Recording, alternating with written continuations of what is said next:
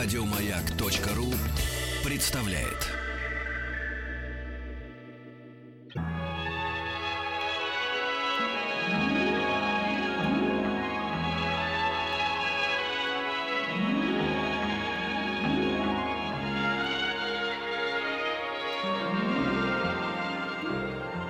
Уральские самоцветы.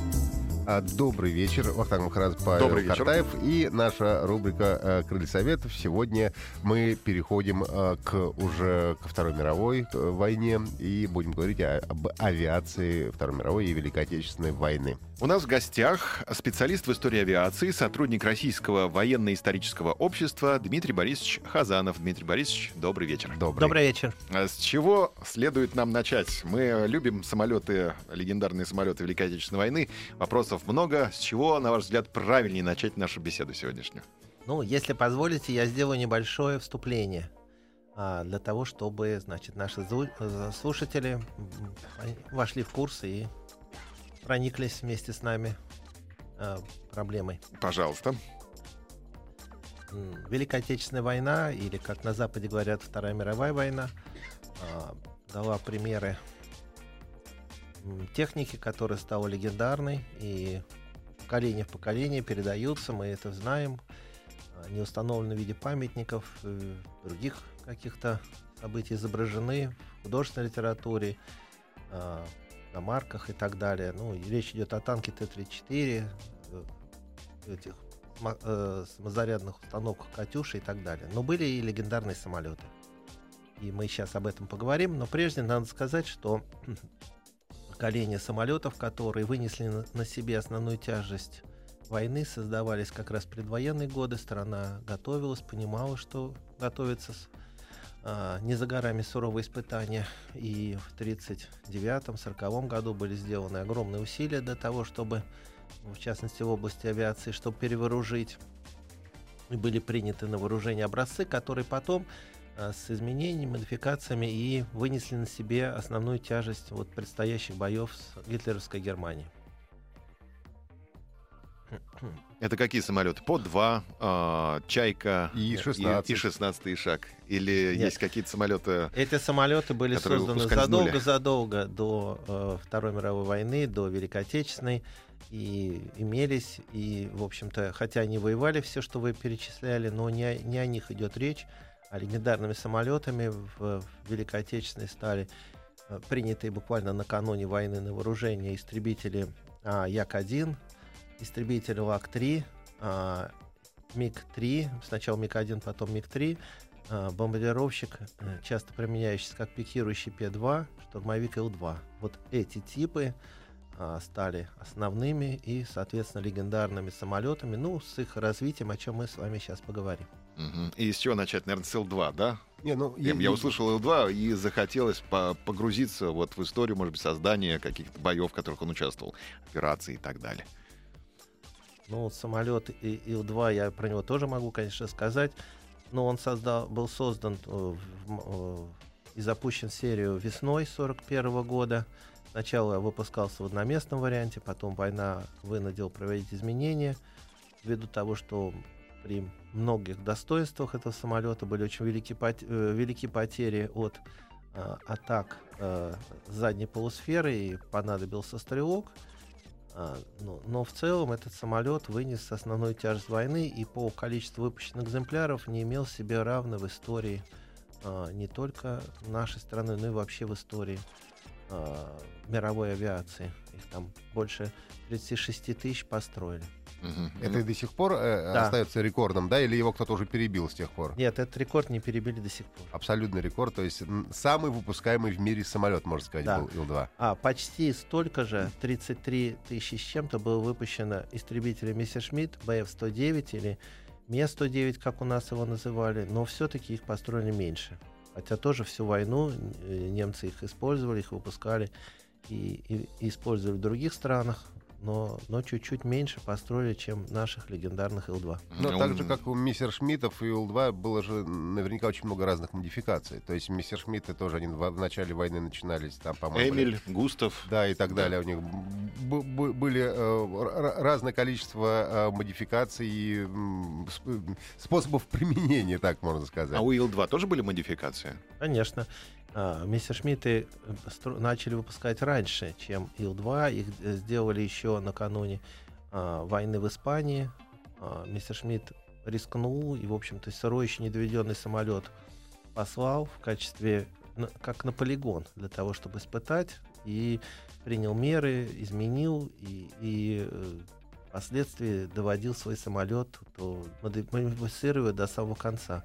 Ил-2, э, созданный под руководством Сергея Владимировича Ильюшина, может быть, не такое количество модификаций имел, но такое большое количество, но тоже широко использовался и там, модифицировали крыло, форсировали мотор, как я уже раньше сказал, установили стрелка, сделали из одноместного двухместный, еще другие изменения, там ну, пытались э, сначала экономить металл и делали деревянную хвостовую часть, потом стали делать цельнометаллический, поскольку это увеличило живучесть. Ну, в общем, были многие такие вещи, а самолет э, очень интенсивно применялся, и для наземных войск это был а, символ нашей а, воздушной мощи, потому что практически все крупные операции э, второго и третьего периода войны были поддержаны с воздуха штурмовиками, и они наносили врагу огромный урон. Назначение Ил-2 штурмовика э, эм, как бы на бреющем полете подходить да, к расположению врага, выпускать ракеты. А, что еще? Какие у него задачи? Реактивные снаряды, бомбы. А Самолет Ил-2 действовал обычно или прямо на линии фронта, или в ближнем тылу неприятеля. Они обычно глубоко в тыл не забирались и э, действовали вдоль дорог, э, там обычно ракадных.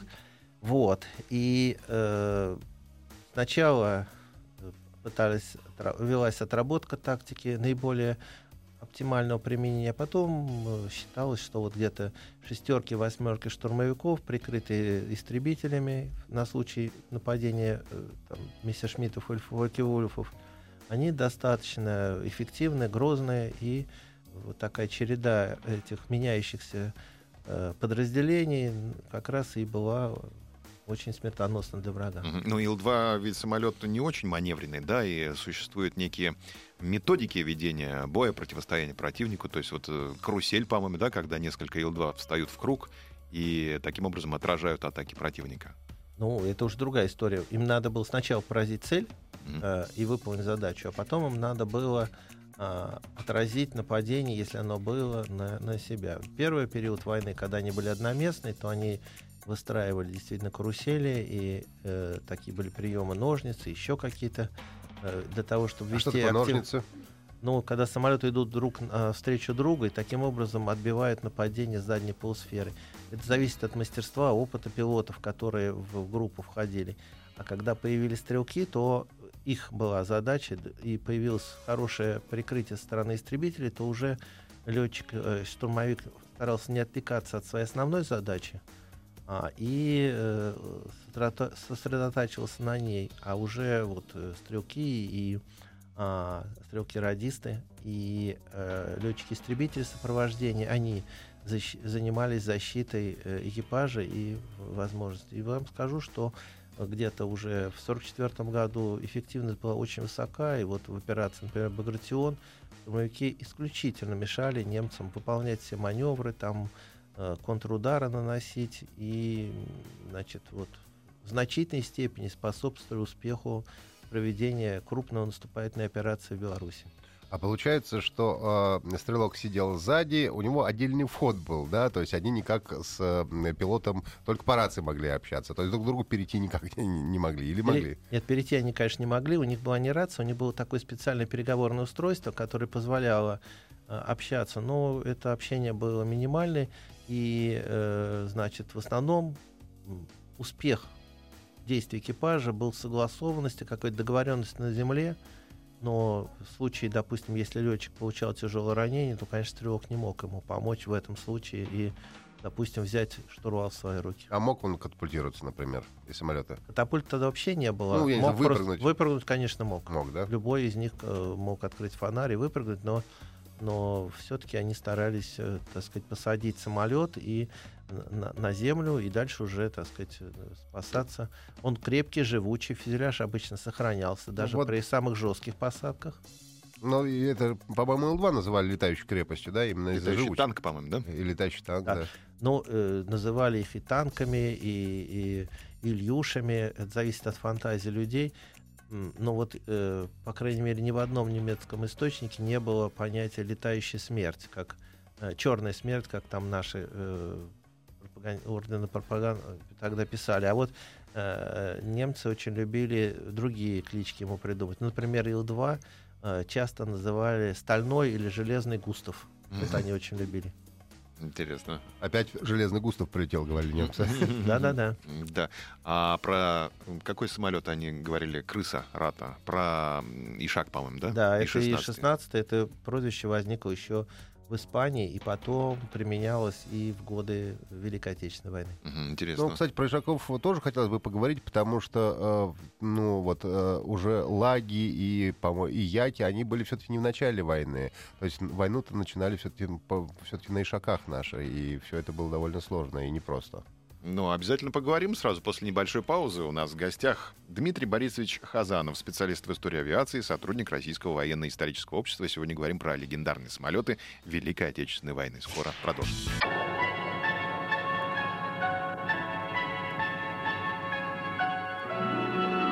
Уральские самоцветы.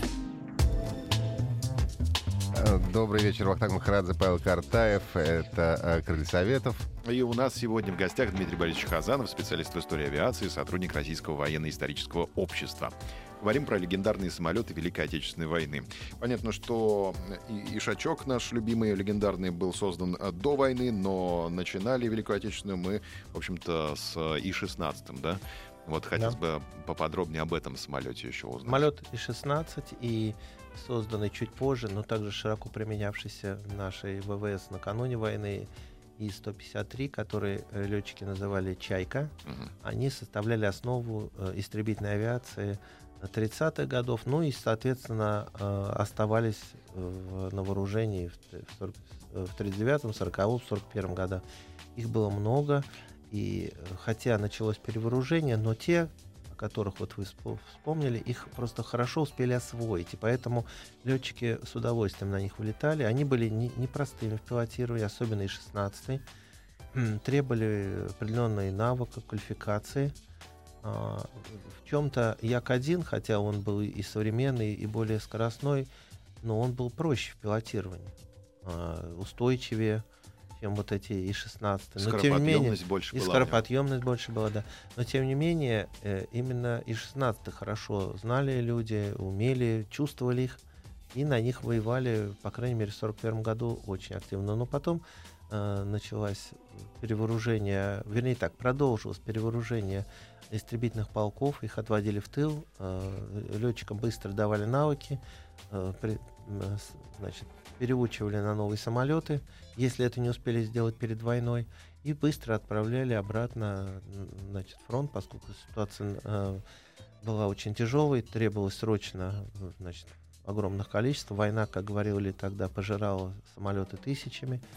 Вот, и они воевали, теряли материальную часть, отправлялись в тыл, и вот такой процесс проходил для некоторых полков 3-4 раза там, за полгода войны. Мгм. То, то есть получается, что И-16 получил наше прозвище Ишачок не только из-за того, что созвучно И-16 Ишак, но из-за того, что у него характер был такой упрямый, да? Да, упрямый, трудолюбивый, и они, в принципе, долго довольно тянули на себе э, сколько могли, но все-таки уже было понятно, что для того, чтобы бить врага, завоевать господство в воздухе, нужны были более современные, э, более хорошо вооруженные, маневренные машины и новое поколение, которые выпускали заводы, они постепенно вытесняли вот эти вот ишаки. Ну, получается, что а, на начало войны, когда у нас были ишаки, мы по, ну, в смысле, ишаки по а, И-16 по своему качеству, не знаю, по своим характеристикам, они уступали а, самолетам врага. Но были и плюсы, наверное. Они были маневренными, да, И-16. То есть в Да. горизонтальном бою на виражах они выигрывали.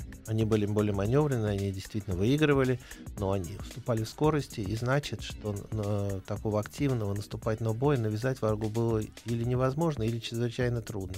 Мы могли только обороняться, искать э, момент, чтобы, так сказать, нанести контрудар неожиданный, а задача стояла другая, чтобы, значит, иметь преимущество скорости, догнать врага, самого его подстеречь и, в общем-то, не, не ждать, когда тебя подстерегут и, собьют, а, а, так сказать, искать и, э, и уничтожать неприятеля, где бы он ни находился. И вот для этого как раз нужны были более, более соответствующие этой задаче самолеты. И какой самолет стал первым соответствовать этой задаче, и на каком мы догнали Мессершмитт наконец-то? Ну, первое поколение, которое создавалось, оно в, в расчете на э, Мессершмитт BF-109E. И, Эмиль. и он был, Эмили, да, он был, так сказать, в уме у наших конструкторов, э, его делали, но э, в, в 40-41 году немцы тоже провели модификацию и сделали э, на основе Эмили э, следующее поколение, вот Фридрих, который был больше, э, лучше аэродинамику, более скоростной,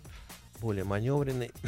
И многие западные историки считают, что это пик развития самолета Мессершмитт вот по комплексу показателей. Там потом появились более мощные моторы, п- резко, резко мощное было. вооружение, вы- выросла скорость, но в целом вот по комплексу маневренность, скорость там и вот соответствие моменту, и вот F были очень удачные, они вытеснили Е э, первый, ну, летом, скажем, уже 41 года. Поэтому, хотя наше новое поколение самолетов было удачным, они все-таки уступали врагу. А, вот перелом вот был очень... Ну, если речь идти о переломе в, в- в качественных показателях, он был довольно долго, сложный. Там и, и, и с той, и с другой стороны линии фронта конструкторы думали, готовили свои новинки, что-то там внедряли.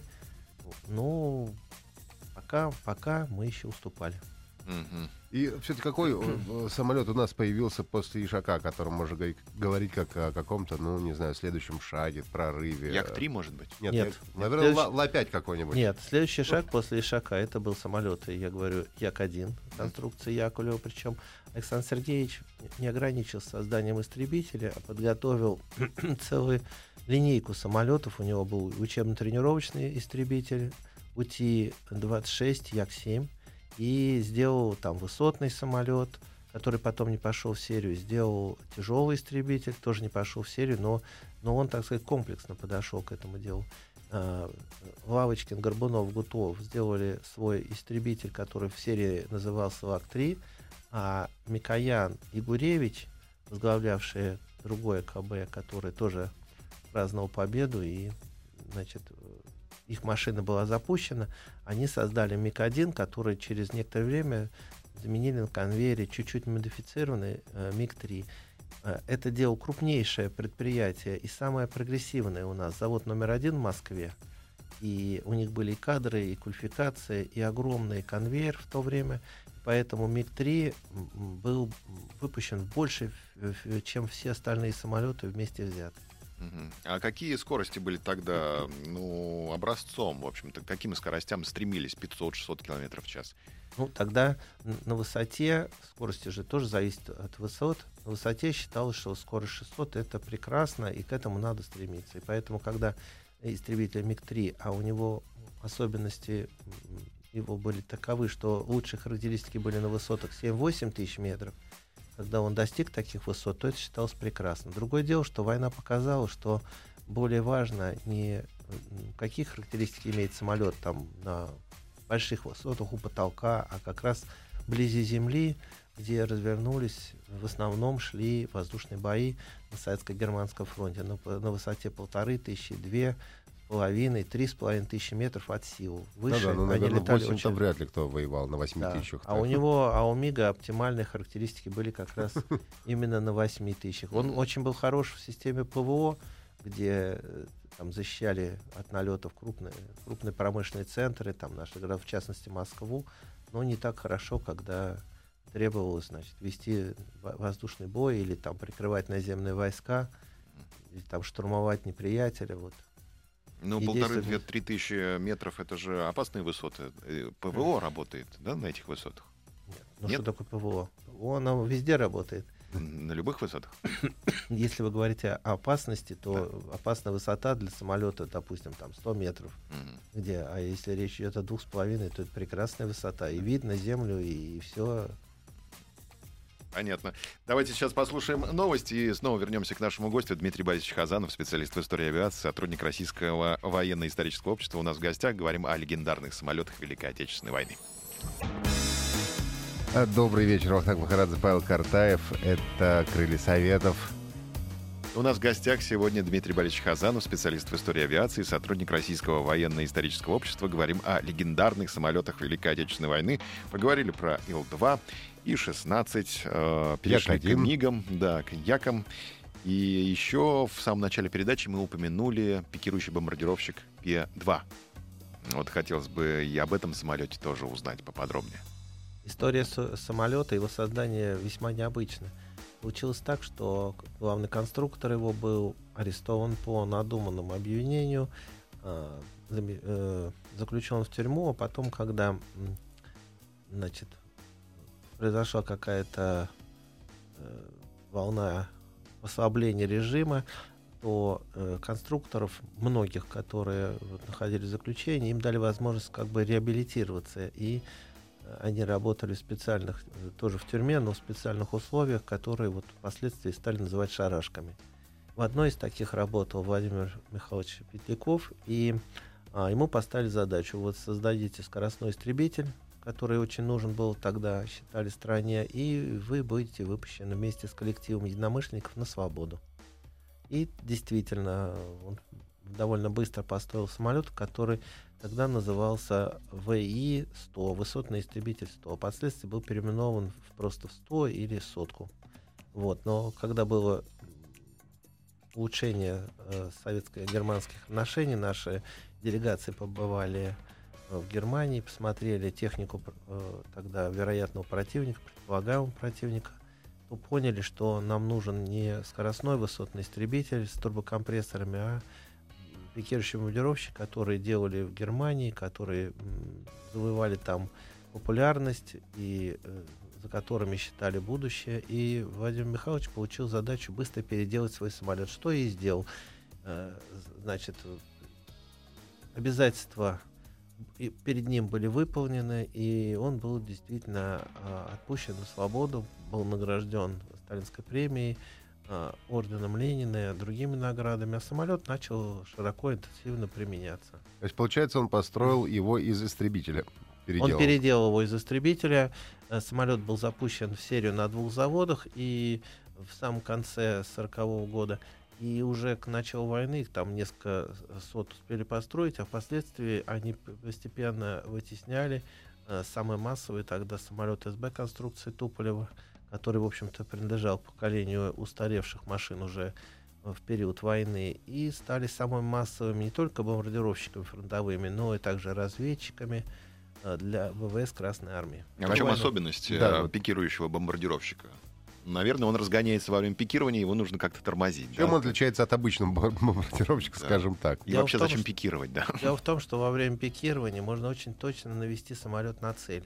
И когда он э, пикирует под углом 50, 60, даже 70 градусов, то э, точность попадания э, возрастает во много раз. Особенно учитывая, что тогда не было сверхточных прицелов для самолет-бомбардировщиков и бомбы разлетались кто куда, и, в общем-то, вероятность попасть куда-то конкретно была очень низка. А, а вот в самолете при пикировании э, ситуация была кардинально иной. У немцев был создан э, очень э, такой неприятный противник, пикирующий бомбардировщик Ю-87, одна, э, одноместный, который при низких летных характеристиках и, и довольно посредственных э, летных параметрах имел одну особенность. Вот в нем точность была вообще исключительно высокой. И немцы применяли его всю первую половину войны, пока они господство в воздухе могли обеспечить этим самолетом прикрытие. Вот отчасти каким-то э, аналогом ему и стал советский самолет П-2. Хотя mm-hmm. он был и, и, и с экипажем из трех человек, и двухмоторный, но все-таки какие-то аналогии были.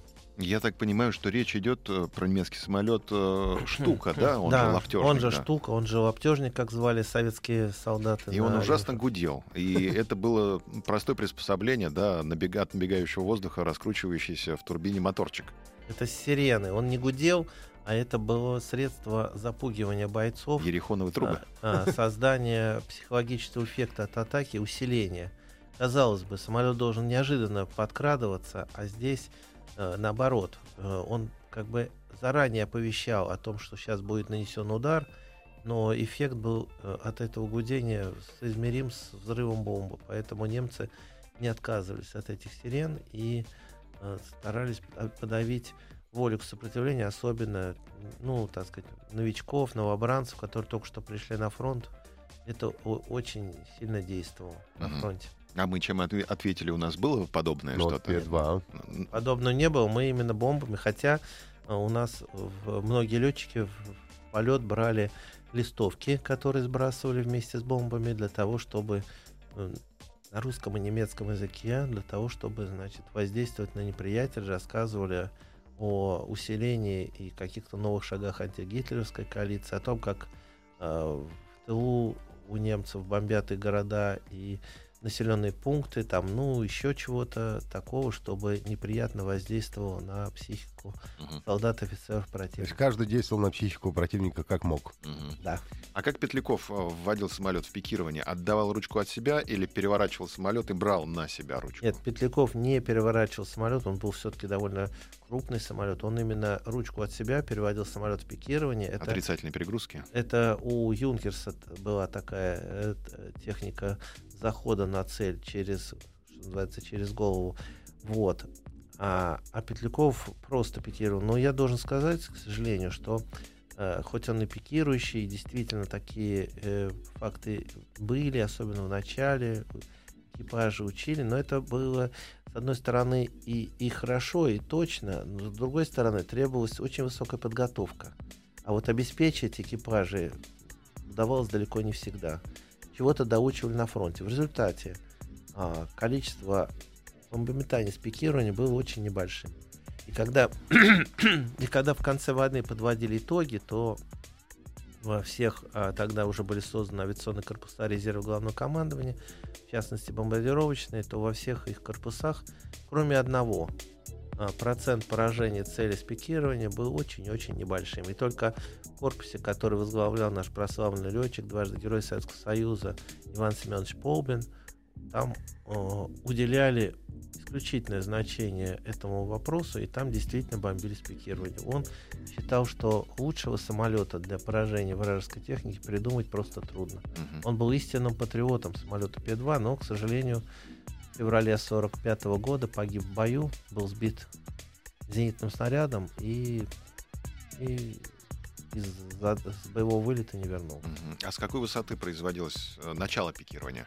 Ну, это зависит от цели, от задач. Ну, Нет, там, как караван быть, идет машина. Да, вот знаю, караван машин. Ну, обычно там 3, 3 тысячи метров, а вывод самолета а, из пикирования, ну, допустим, тоже зависит от, от от того калибра бомб, которые там, ну, допустим, там тысячи метров. Таким образом, полторы-две тысячи самолет идет вот в строгом таком режиме, не маневрирует, не изменяет, и э, летчик наводит его. А для того, чтобы при этом скорость не была невероятно большой, которая может привести к разрушению конструкции, то у пикирующего бомбардировщика обычно были такие специальные щитки, которые в этот момент открывались, и скорость э, оставалась практически постоянно. Это тоже способствовало а, точности, меткости бомбометания. Угу. Ну и маленькую скорость нельзя было держать, потому что в тебя попадут, да? Ну, да. То есть это на 500, наверное, 600 км в час производилось пикирование.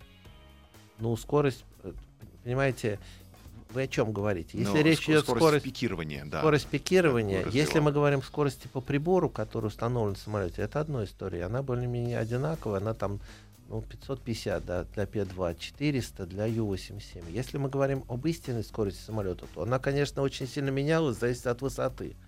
Потому что э, чем, э, чем выше, тем она больше. Э, потому что там плотность и разрешение воздуха меньше, и, соответственно, но самолеты сделаны были так, что вот э, приборная скорость, она была примерно одинаковой на всем маршруте его, его захода на цель. А выход из пике имеется в виду уже самолет в горизонтальном полете или начало выхода из пике, когда э, летчик берет ручку на себя тысячи метров? Начало, э, когда летчик берет на себя, испытывает огромные перегрузки, но там были специальные автоматы, которые ему помогали. Летчик занимал, прижимал кресло его, и автомат помогал ему вывести самолет в горизонтальный полет. Щитки убирались, и он дальше шел уже значит, угу. уже с убранными щитками. Ниже опускаться нельзя, потому что можно повредить можно машину из повредить своих от же бомб, снарядов. Да. От своих бомб а можно попасть под огонь малокалиберной зенитной артиллерии, которой очень много, там много чего есть, но, но задача навести самолет, сбросить бомбы и убраться в освояси. Угу. Убираются в освояси с э, превышением или уже в горизонтальном полете побыстрее, чтобы не терять скорость? Это, это зависело от э, искусства каждого летчика, у каждого были свои приемы. Некоторые уходили наверх, но в этом случае э, перегрузка еще больше возрастала. Некоторые, наоборот, пытались э, уйти на бреющий полет и скрыться от обстрела на складках местности. Э, некоторые уходили, заходили на цель со стороны противника и уходили в сторону своих войск. В общем, масса было всяких масса способов. тактик. тактик и да. на солнце уходили, да. Да, и... да, да. И так, чтобы помешать зениткам прицелиться. Ну, в общем, мы сейчас прервемся совсем ненадолго, а потом а, хотелось бы поговорить э, еще, наверное, о наших каких-то легендарных истребителях Ла-5, может быть, Як-3, не знаю. Давайте. Дмитрий Борисович Хазанов у нас в гостях, специалист в истории авиации, сотрудник Российского военно-исторического общества. Говорим сегодня о легендарных самолетах Великой Отечественной войны. Интересно, а бомбили они по очереди или всей кучей там 3-4 самолета? Ну вот когда они в строй... Ну давайте поговорим об этом сразу после небольшой паузы.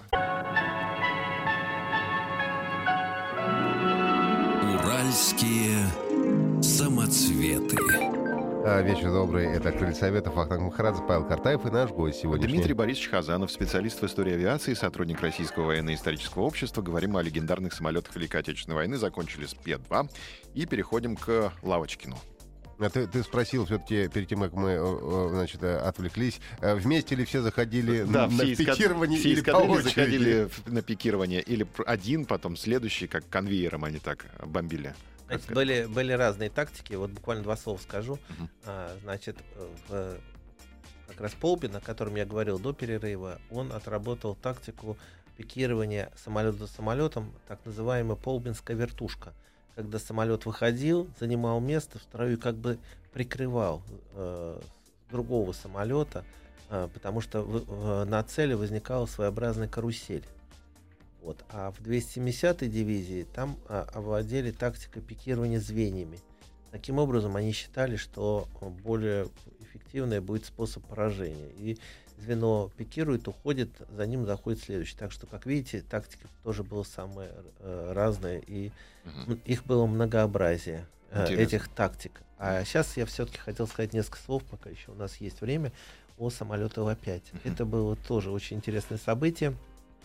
Э, э, значит, перед войной э, триумвират конструкторов Тогда их перечисляли в таком порядке. Горбунов, как самый старший по званию, более опытный, Следующий был Лавочкин и Гудков создали самолет, который оказался удачным, был цельнодеревянный. И самолеты создавали из расчета, что его надо производить из дешевых доступных материалов, которые как бы всегда будут в нашей стране.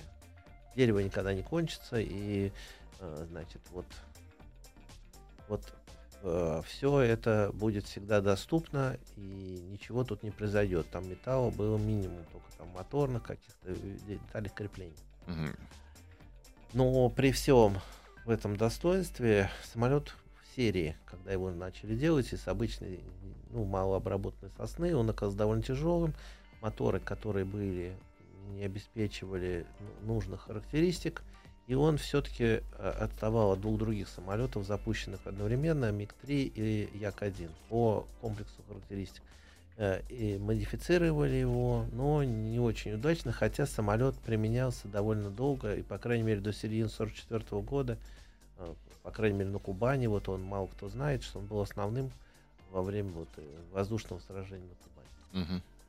Но конструктор, а в это время из Триумвирата вы, выявился явный лидер Семен Алексеевич Лавочкин, который впоследствии возглавил коллектив, и дальнейшие самолеты уже носили не имя Лага, а именно Ла, знак признания именно его заслуг в честь Семена Алексеевича Лавочкина. Он э, очень удачно, по крайней мере, его коллектив удачно провел замену, поставили мотор воздушного охлаждения намного более мощный, который как раз позволил нивелировать недостатки, но сохранить достоинство, там, живучесть, крепость конструкции.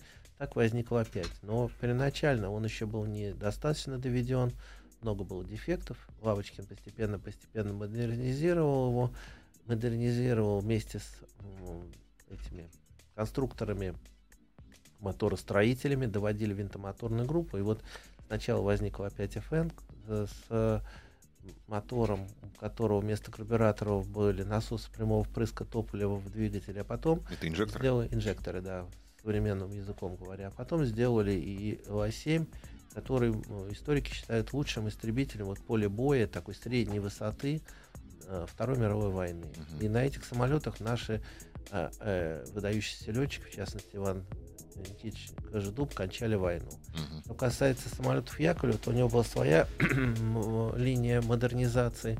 Там были созданы Як-1, Як-7, который сначала был учебным, а потом из него сделали а, учебно-тренировочный и, наконец, боевой истребитель. Потом сделали более современный, совершенный Як-9. Як-9 был массой модификаций. Это э, самолет-рекордсмен по тем задачам, возможностям, которые он решал. Як-9Т, да, против танков? Як-9Т не- э, это не против танков, это имеется в виду танковая пушка. А, танковая пушка. Тяжелая, ну, 37-метровая, она, конечно, не танковая, но так вот условно называли.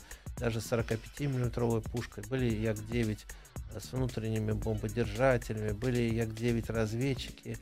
Трудно найти еще один такой самолет, который бы имел так много, э, в том числе и серийных модификаций. Самолет на все случаи жизни. Самолет а, солдат, который, ну, не знаю, самый был массовый на фронте во второй половине войны. Но при том, что он был массовый, нужен был самолет, который все-таки позволил бы нам завоевать и удержать господство в воздухе. И вот таким был именно Какой? а, Як-3, Як-3. который а, И мы об этом поговорим в следующий Да, раз. Спасибо большое. Спасибо. Да, Дмитрий Борисович Хазанов, специалист в истории авиации, сотрудник Российского военно-исторического общества. До свидания. Всего доброго.